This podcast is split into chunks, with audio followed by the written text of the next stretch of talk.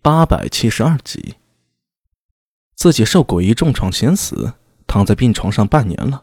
柳娘子呕心沥血救治，求医问药，有人帮过吗？或许父亲生前还有些人脉，但是这些人也不是闲着没事做，专盯着你苏大伟一个人。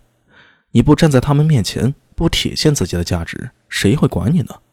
人走茶凉，古今同理。再说回来。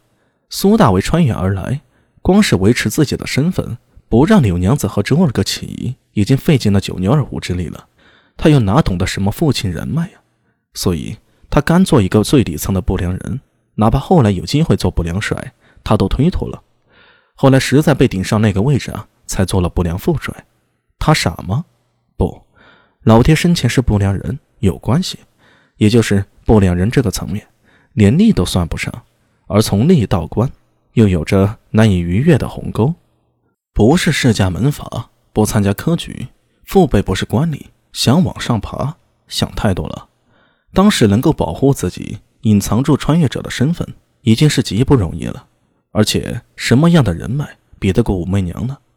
有武媚娘做靠山，她想要什么样的位置不能够得到呢？可是得到了又如何？能力越大，责任越大。苏挺芳。大唐军神李靖，大唐军神陈知节，赫赫名将。他们三人是什么结局呢？李靖闭门谢客，被太宗勉励，最后郁郁病死。陈知节因为征西突厥失利了，临老被弹劾，郁郁而终。苏定方一生灭国无数，头发花白，四处征讨，最后死在征讨敌人的路上。他们过得爽吗？他们这一生。过得好吗？更别提像长孙无忌这样位极人臣、顾命大臣到老被贬、被赐死，爽吗？那个位置，你就算爬到那儿了，又怎么样？还是说想逆着大逆不道之时，自己尝尝九五之尊的权利？别傻了，真到那个位置啊，每天与群臣勾心斗角，担心被人夺了权柄，摘了脑袋，不见李克、李泰是什么结局？也可以看看李治吧，他在长孙无忌的阴影下简直被逼疯了。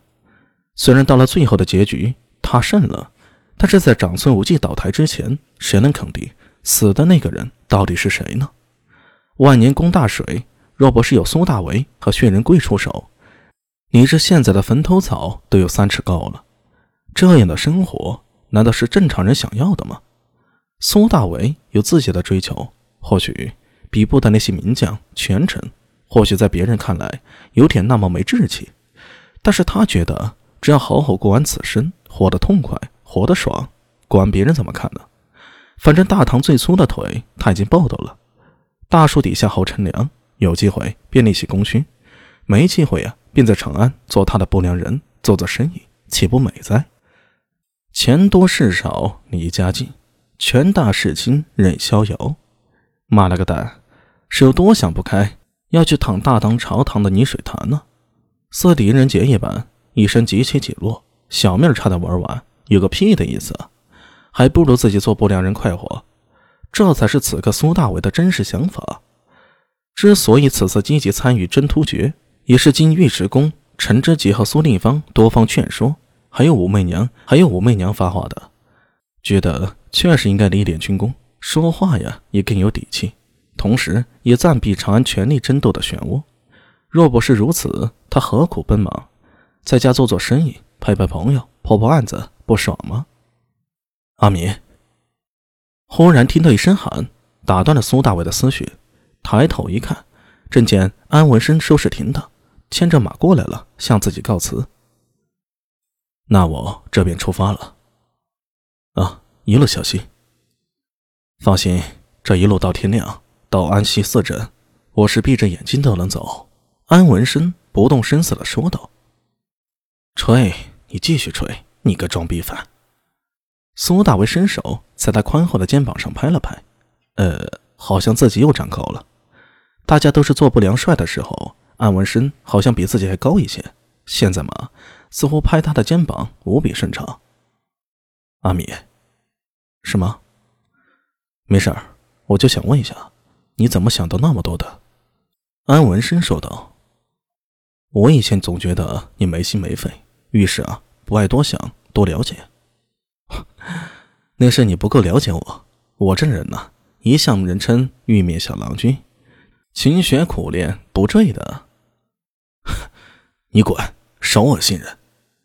苏大为哈哈一笑，拍着安文生的肩膀道：“其实是上善若水，水善利万物而不争。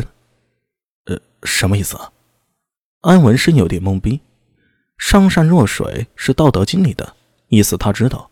可苏大为用在这里是什么意思啊？他全然摸不着头脑。不懂，那我说给你听。苏大为忍住笑意说道：“人呢。”应该像水一样，有什么环境便做什么事儿。不争，并非真的不争，而是不与万物众人相争。对于有利于万物和众人的事儿，一定要争。听懂了吗？呃，你是说因势利导，顺势而为？哦，差不多吧。安文生皱眉看了他一眼，总觉得苏大为没跟自己说实话。不过。他有苏大伟交给自己的任务在身，确实没时间多问了。